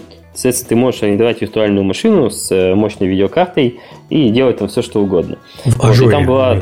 Да, на Azure, да. В декабре они запустили, к сожалению, пока только у них в Штатах э, это доступно. Вот, ну, я думаю, что они скоро это в Европе запустят. Вот, и такая там замечательная инструкция, э, как э, настроить стриминг со Steam э, в Overwatch они там играли, стриминг на свой локальный компьютер. Инструкция на где-то порядка... Да, там вестимо в Overwatch просто. И там инструкция, ну, наверное, на 7 экранов разворота компьютера. Вот, просто там очень много всего. Нужно я очень понимаю, хотеть почему... поиграть, да. Да, надо очень, реально очень хотеть поиграть, и причем цена-то там тоже кусается. Они там написали порядка двух э, с чем-то долларов в час. Вот. Да, мы там говорим о 5 долларах в, в месяц за 70 часов, вот у них получилось там 5, 2, 2 с чем-то долларов в час. Вот, ну и реально, чтобы поставить это все, настроить, э, пройдет уже пару часов, я думаю, а неподготовленного пользователя это вообще может вызвать mm-hmm. какой-то вообще диссонанс. Вот, поэтому просто что лучше нажать, э, ну, заягаться за 3 минуты и нажать кнопочку «Играть» и играть, либо пройти двухчасовую, двухчасовой квест по настройке там VPN, э, эпишников, э, шлюзов, и вот так и так поиграть. Фраза «играть и играть» должна стоять звездочка и сноска, если вы не Сергей если, Галенкин. Да, да, да, тоже об этом подумал. Играть и играть с болью, превозмогая. Да. Вот. Ну, ну я, я к тому, что э, одна из вещей, которая убила, собственно, OnLive в свое время, это был отвратительный ассортимент игр. И э, если ваша система требует ручной настройки каждой игры, то вы, собственно, тоже это рискуете. То есть я вот сейчас GTA у меня, кстати, так и не заработал у вас, но вполне успешно играю в Wolfenstein. Качество картинки, конечно, на моей машине, ну, на, на текущей машине, на которой играю, э, оно было бы лучше, но оно более чем приемлемое. То есть, э, если бы я играл на ноутбуке, я бы, наверное, даже не замечал артефактов этих мелких, э, ну, типа от компрессии. Угу. Потому что там экранчик поменьше, чем у меня сейчас на, на 30 дюймов, на котором я играю. Да, и даже на 30 дюймах нет какой-то вот такой радикальной разницы, э, которая бы стоила того, чтобы вот э, ругаться. Ну, опять-таки, а у тебя не, монитор не IPS? А, да, да. IPS, быстро. да. Ну, да. у него он лучше артефакты просто передает, mm. если там на TFT обычно. Старался специально. Ну, то есть а, а, монитор хороший, там все JPEG артефакты, артефакты компрессии лучше видны, чем на TFT. Особенность э, матрицы там и прочего. Вот, ну, я к тому, что... что я вот играю в, опять-таки, это Wolfenstein, э, у меня нет вообще никакого ощущения от того, что у меня какая-то задержка есть. То есть она реагирует так, как будто я играю на локальной машине. То есть, возможно, в сетевой игре это было бы более заметно, в офлайновой, как я и говорил в начале подкаста, я не mm-hmm. вижу вообще никакой разницы. Вот. И вот сейчас мы возвращаемся к вопросу про разнообразие игр. То есть у меня есть большое искушение подписаться, чтобы играть, э, когда я куда-нибудь езжу. Правда, в основном-то я езжу в Штаты, вот, э, где ваш сервис, скорее всего, еще не работает. Но, да, но список игр, которые у вас есть, он мне не очень интересен, потому что я их уже все прошел. ну, кроме Dishonored, да. Вот разве что Dishonored. Mm, слушай, а можешь, например, какой-то привести? То есть, чего такого нет, чтобы тебе хотелось? Ну, цивилизацию, например, я бы хотел поиграть. Подожди, есть же цивилизация. У меня в списке ее нет, это опять, а, возможно, подожди, вопрос. Алексей, у нас, наверное, она на UK, да, просто не запустена. Скорее всего, ее там нет. Да, ну тут э, это как раз артефакт от того, что мы наиболее активно сейчас качаем именно российский рынок, как ну, я понимаю, логично, к европейскому запуску, да. А на российском правильно больше ассортимент игр, цивилизация последняя там есть, э, Full HD, все дела. Честно говоря, я бы э, предпочел играть в цивилизацию на компьютере, потому что на моем компьютере ход занимает бесконечное количество времени почему-то, даже достаточно мощным. Так что вот тут я бы даже заплатил за реально мощную машину, чтобы просто ходы быстрее считались. Это случай, когда, имея игровой компьютер, я все равно готов платить за виртуализацию. Угу. Совсем вы там во своих Европах зажрались уже. Да нет, не, некоторые разработчики оптимизировать не умеют. Некоторые не будем показывать пальцем. Так, э, по техблоку. Угу. Пока у нас снова диалог не иссяк. Э, тут еще есть пункт про какая есть проблема с обучением пользователя. Это, это, это я добавил размышляя о проблеме так называемой последней мили, что характерно там, для оператора связи, э, то есть у пользователя может там быть до квартиры даже хороший интернет проложен, но, например, стоит какой-нибудь роутер не очень новой модели, э, раздает Wi-Fi и зарезает, собственно, все качество интернета. И ну, Wi-Fi возникает... в, на дорогом роутере может там в пределах квартиры давать жуткий пинг до 100 миллисекунд там, или что-нибудь такое. Вот, Но это зависит от роутера, на самом деле. Ну, прямо до роутера, именно сам Wi-Fi будет такой плавающий. Да, и это одна из тех проблем, которые мы решаем и, наверное, еще до конца не решили. Пробуем разные способы, как, собственно, коммуницировать с пользователем, чтобы ну, как-то помочь ему с этим разобраться, чтобы он не закрыл в ужасе на все сервис с проклятиями, а все-таки решил там для себя каким-то образом эту проблему, то есть и Википедию там у себя развернутую написали, и, понятно, техподдержка это реактивно на обращение отвечая, инструкции выдает, э, но что делать, если у вас как роутер... это проактивно сделать, да. Mm-hmm. То есть, чтобы что делать, если у вас роутер говно? Целая статья в Википедии. Ну, примерно так, не в таких выражениях. У нас там, кажется, даже была задачка, тут Алексей, наверное, поможет, если он ее видел, связанная с э, какими-то манипуляциями битрейтом, если мы замечаем, что из-за роутера проблемы. Ну, возможно, mm-hmm. из-за роутера. Mm-hmm. Понимаешь, Леха, о чем я или нет? А битрейт у вас э, постоянный или переменный? Вот, вот любимая тема. Да, давайте по роутерам. Э, есть у нас там задачка в ближайшее будущее, это в принципе детектировать, что пользователь подключен к wi- по Wi-Fi и говорить ему о том, что желательно использовать провод, если возможно, да. И если э, детектировать задержку от э, компьютера до Wi-Fi точки. Там это есть возможность это сделать. Если она большая, то рекомендовать пользователю переключиться на провод, либо поближе подойти к роутеру. Ну, какие-то такие действия, которые надо уже конкретно смотреть, да. Ну, как вариант поменять роутер. Вот. Э, по поводу битрейта это совсем большая тема. Вот. Э, там очень много нюансов, потому что здесь мы берем уже не только э, канал от э, конечного устройства до роутера, мы берем вообще весь канал. Да, и обрезаться он может э, где угодно. Конечно, он чаще всего обрезается на последней миле, в том числе в доме и в том числе в квартире. Вот. Э, и тут мы делаем алгоритм, очень много это исследуем, пытаемся понять, как нам лучше сделать и что мы можем на, на текущей сети выжить у пользователя максимальное качество. Вот. У вас какой-то self-тест есть или что? для этого? А, у нас, в принципе, когда играешь, да, если там нажать Ctrl F1, то можно увидеть, какой битрейт, какие mm-hmm. потери в сети возникают, okay. да, есть дополнительно мы там внутреннюю статистику собираем, вот. Там, э, причем там может быть, например, да, э, у компьютера, компьютер совсем слабый и может декодировать поток там не больше 10 мегабит. Да, и когда шлем ему 11 мегабит, он там декодер начинает захлебываться, выдавать ошибки, но пользователи это артефакты, как и конечный ток, плохая картинка. Да? Ну, точнее, вообще э, у пользователя, у него один, у меня плохая картинка, лагает там и так далее, да, а причины это могут там множество причин быть, э, начинается просто от компьютера, там торренты запущены на компьютере или соседка к Wi-Fi подключилась и качает там что-то видео онлайне. Вот. И ну и так далее. Вот у нас э, есть разные способы детектировать, что же происходит. Да, один из способов это там зажимать канал или там отбирать его каким-то образом у, у роутера. Вот. Эм, так, вопрос-то какой был? Я просто да, мы говорили о том, как Про... решить за пользователя его проблему с Wi-Fi, чтобы минимум действий от пользователя потребовалось. И про да. битрейт, соответственно, потому что там, помню, с битрейтом это как связано. У вас какая-то адаптация должна происходить битрейта под э, latency сети, наверное. Э, ну, да, в том под latency там не сильная адаптация, в основном адаптация по битрейту и по потерям в сети. То есть, если, допустим, ну, предположим, у пользователя тариф 10 мегабит, угу. это, что, это что означает? Это означает, где-то оператор на своем шейпе обрезает эти на 10 мегабитах ему трафик. Да, соответственно, вроде бы там мы, у нас там стартовый битрейт есть, какой-то он 8 мегабит стандартный зашит, если при тесте скорости не определилось ничего. Вот, э, и мы если 8 мегабит идет, ну почему пользователю 9 не сделать, если у него все будет хорошо? Ну там делаем 9. Э, почему бы 10 не сделать? Там делаем 10.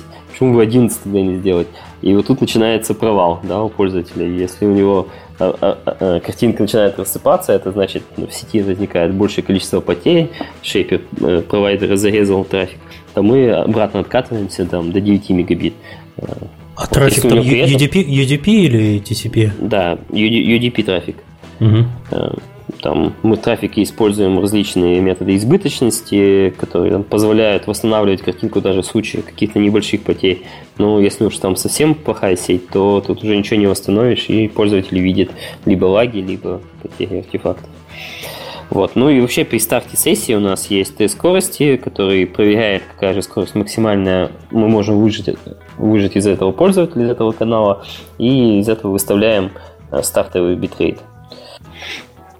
Вот так вот. Окей, хорошо. Так, по техническому, наверное, все более-менее понятно. В голове картина сложилась. И в качестве завершения по подкасту хотелось бы поговорить про перспективы развития и вообще, чем дышит индустрия, э, какие новости от конкурентов и куда вообще все это движется. Mm, да, я... Как меня слышно? Да, слышно.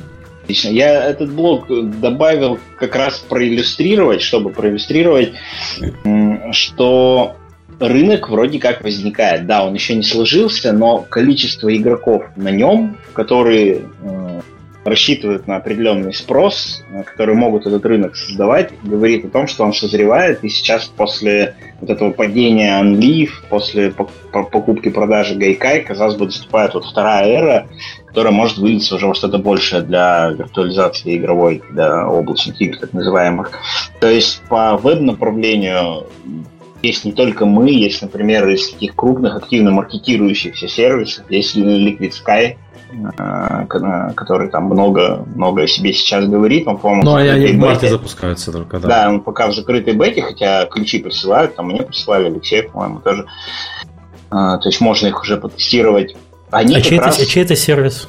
А, то есть, э, ну, нет, о... в какой стране он Agent. Вот я что-то затрудняюсь сходу сказать, в какой стране они географически, у них команда вообще интернациональная, а mm-hmm. по Similar Web трафика почему-то из Турции довольно много было на сайт, но это, возможно, какие-то выбросы.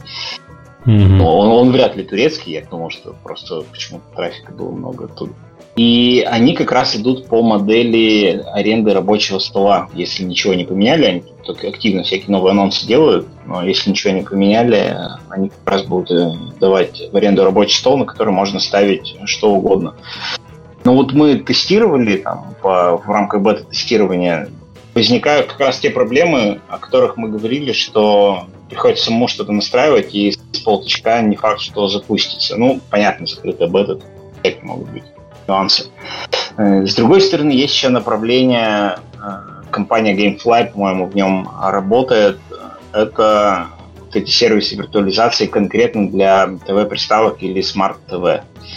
И не пытаются делать там какую-то версию через сайт для компьютерных пользователей, они метят вот э, в тот рынок, о котором мы вначале сам говорили, для пользователей телевизоров, чтобы они играли в игры с телевизора и ни о чем не думали.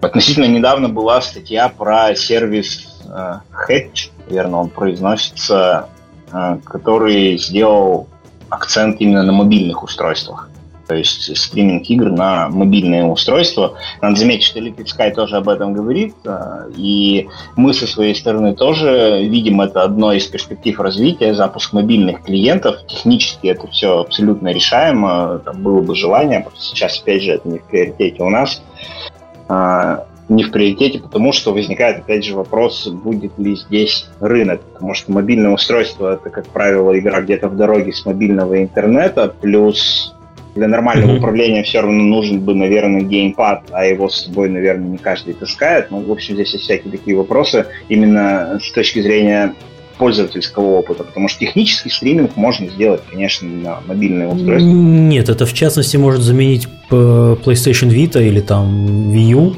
которые люди часто в туалет берут, чтобы поиграть. И вот не, скоро Nintendo Switch выходит, почему нет возможности, сидишь на десктопе играешь, надо отойти, Э, на некоторые, или там в ванне лежишь час, например. Почему ну, не вот поиграть? какой-то такой, на мой взгляд, экзотический да. Давайте сделаем отдельное устройство, чтобы можно было играть в туалете или в ванне. Ну, это Nintendo, кстати.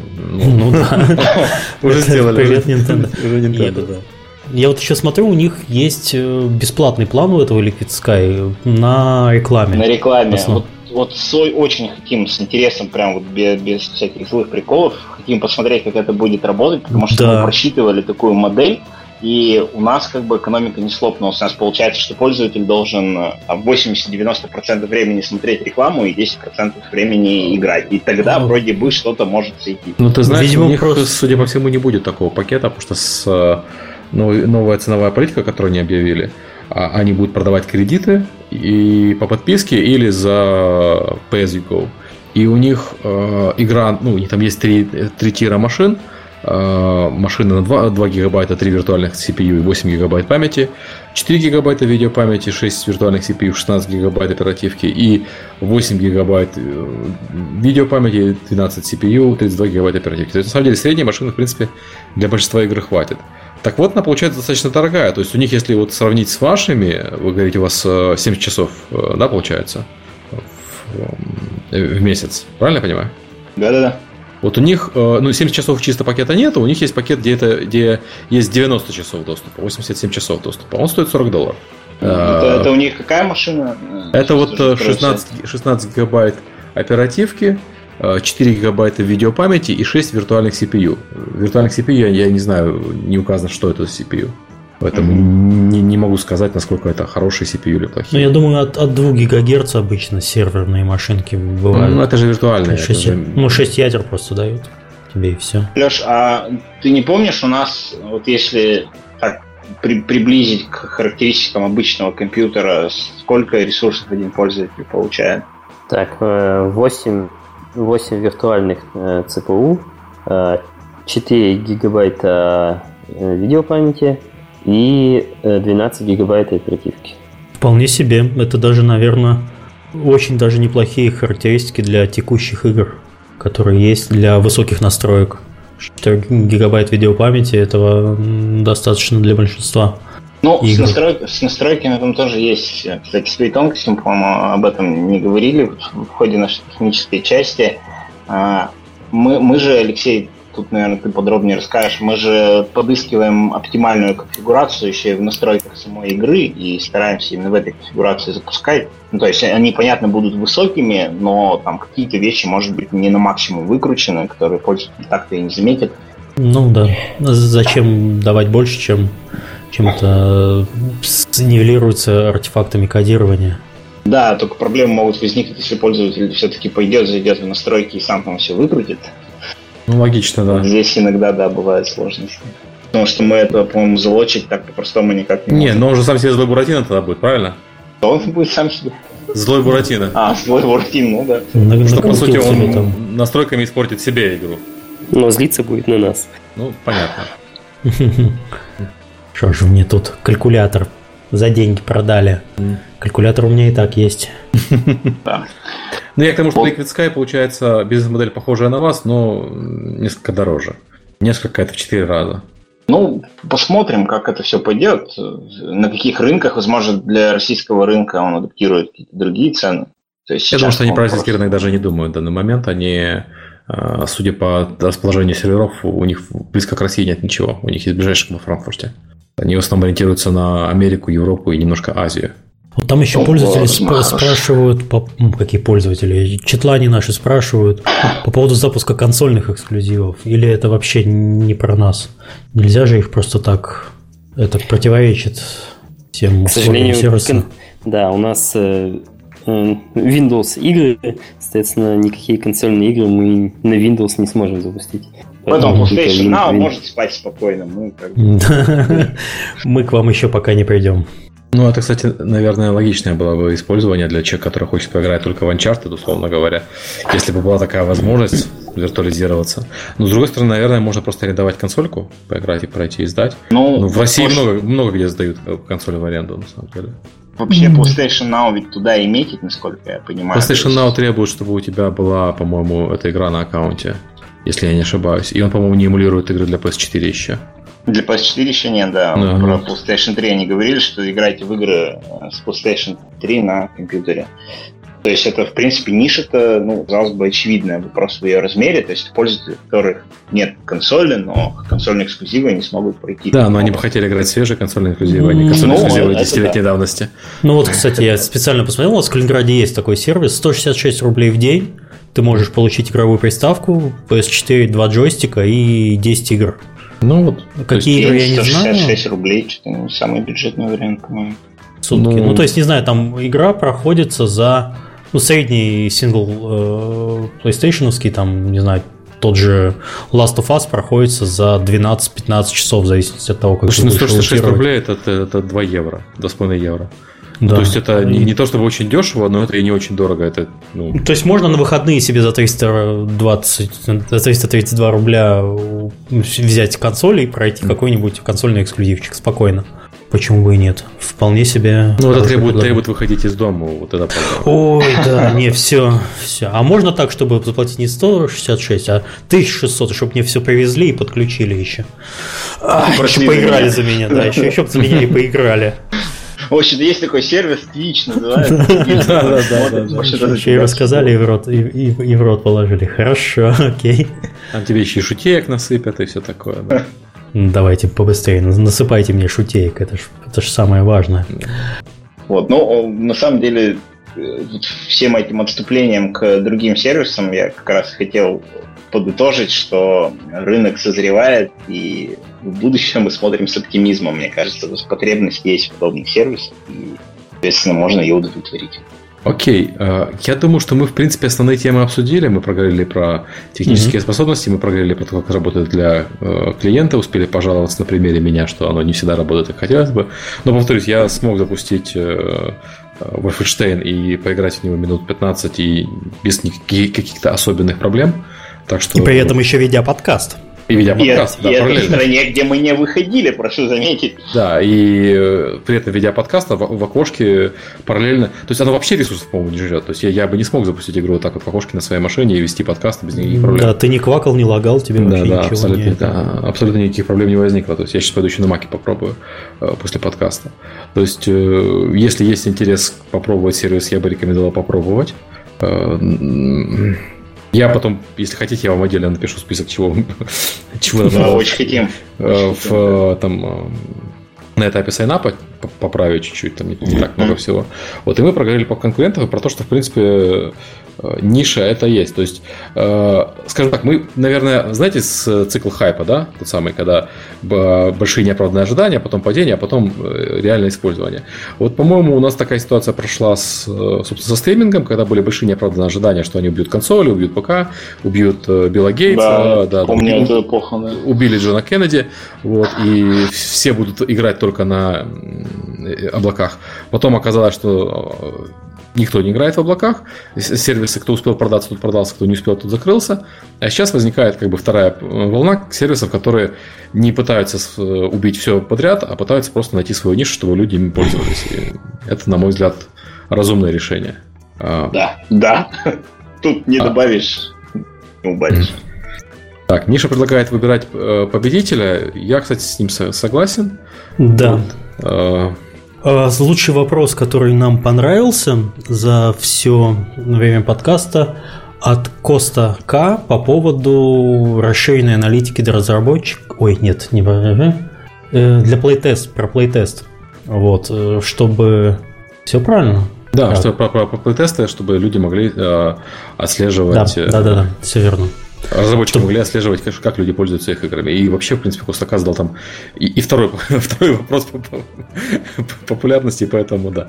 Да, и я хотел бы отдельно еще ответить, отметить вопросы от Сир Фиджеральд, от пользователя с ником Суровый, от Петра Фадина, от пользователя с ником Zigscale и пользователя с именем Сергей Васильков.